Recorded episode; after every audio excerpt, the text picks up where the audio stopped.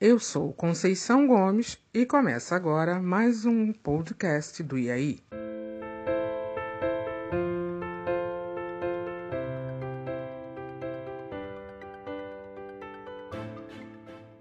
Essa realização contou com o auxílio da Prefeitura de Duque de Caxias através da Secretaria Municipal de Cultura e Turismo com os recursos da Lei Aldir Blanc do Governo Federal.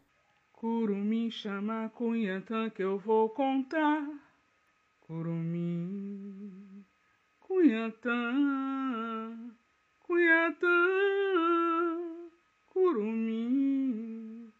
Antes que o homem aqui chegasse, as terras brasileiras eram habitadas e amadas por mais de três milhões de índios, proprietários felizes da terra brasilis, pois todo dia era dia de índio, todo dia era dia de índio.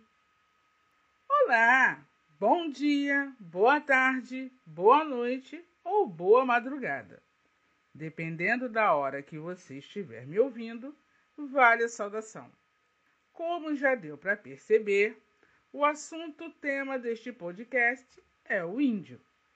Ao aportarem em terras brasileiras, os colonizadores europeus deram de cara com os reais proprietários deste país, os índios, uma população extensa e variada nos quatro cantos do território brasileiro. Pretendo neste e nos próximos dois episódios focar nos povos indígenas da região sudeste do país mais especificamente nas cercanias da Baía de Guanabara, e centralizar o papo na Baixada Fluminense. Porém, antes, algumas informações gerais básicas são necessárias. Quero também desmistificar algumas teorias criadas ao longo da história do Brasil sobre estes povos, a partir do momento da colonização, partindo da premissa que o Brasil não foi descoberto, como geralmente é denominado nos livros didáticos.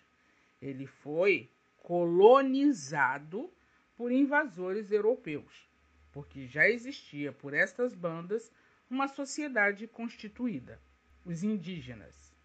Já de início aparece o primeiro ponto a ser elucidado. A nominação índio foi atribuído por Cristóvão Colombo achar que em 1492 estava aportando nas Índias, termo usado na Europa para nominar as regiões da Ásia, quando na verdade estava nas Américas. Ao perceber o engano, os europeus nominaram as Américas de Índias Ocidentais.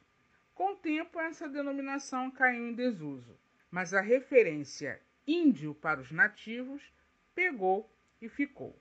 Logo, o povo indígena deveria, na verdade, serem chamados simplesmente de brasileiros, já que é o povo nativo desta terra.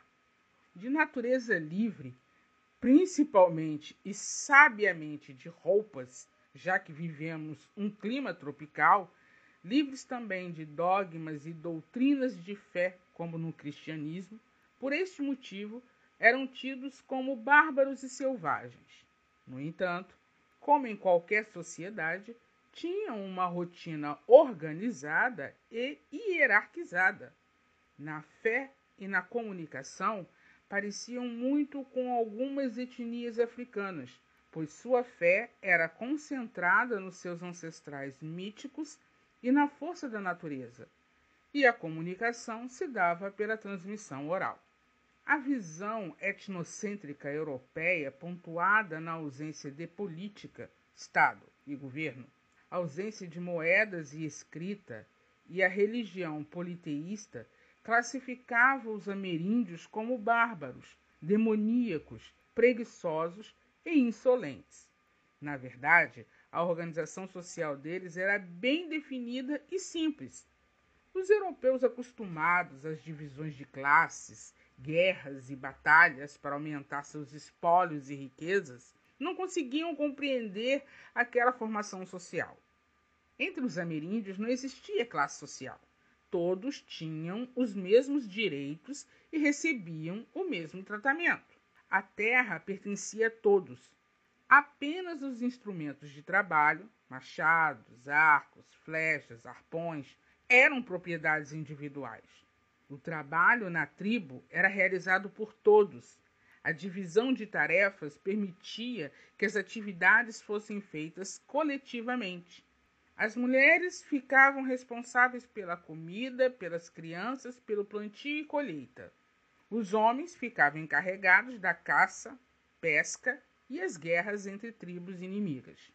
O índio que caçasse ou pescasse mais dividia seu alimento com os outros. A coletividade era uma característica marcante entre eles, o que causava espanto aos colonizadores e acreditavam que essa característica denotava aos índios inferioridade, fragilidade, inocência ou falta de competitividade. Sua relação com a natureza, o que chamo de inteligência, e hoje todos chamamos de sustentabilidade, era e ainda o é o perfeito equilíbrio da fauna e flora. Por exemplo, periodicamente eles mudavam as roças de lugar, para dar o devido descanso à terra e assim poder frutificar novamente. Pescavam e caçavam somente o necessário, evitando a escassez e extinção das espécies. Outro ponto a ser elucidado, ou diria bem definido, é que a cultura indígena brasileira é vasta e diversificada. São várias etnias, e classificar que todo índio é igual é um ato de racismo igual aos cometidos com os negros.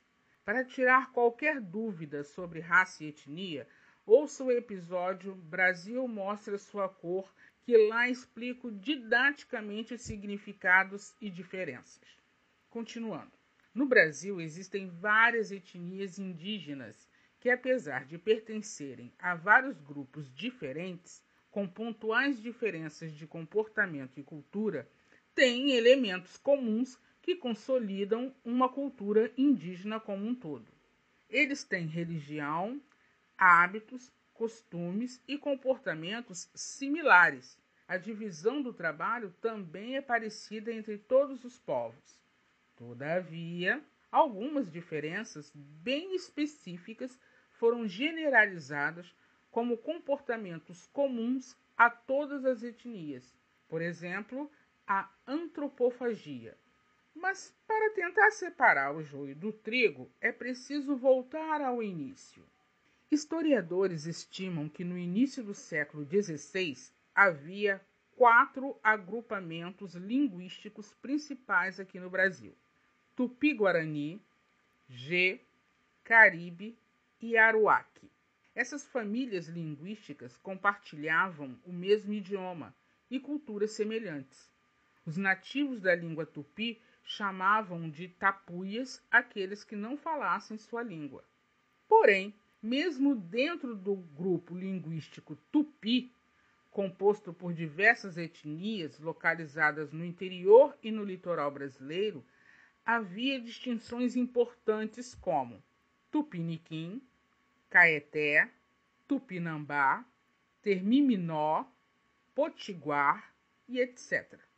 Como disse no início, quero focar nos povos que habitavam as cercanias da Baía de Guanabara, mais especificamente a Baixada Fluminense.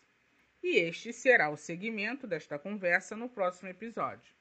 As sobreclassificações destes grupos e conhecermos os que por aqui viviam e seus remanescentes nos dias de hoje. Afrobeijos para você e até a próxima!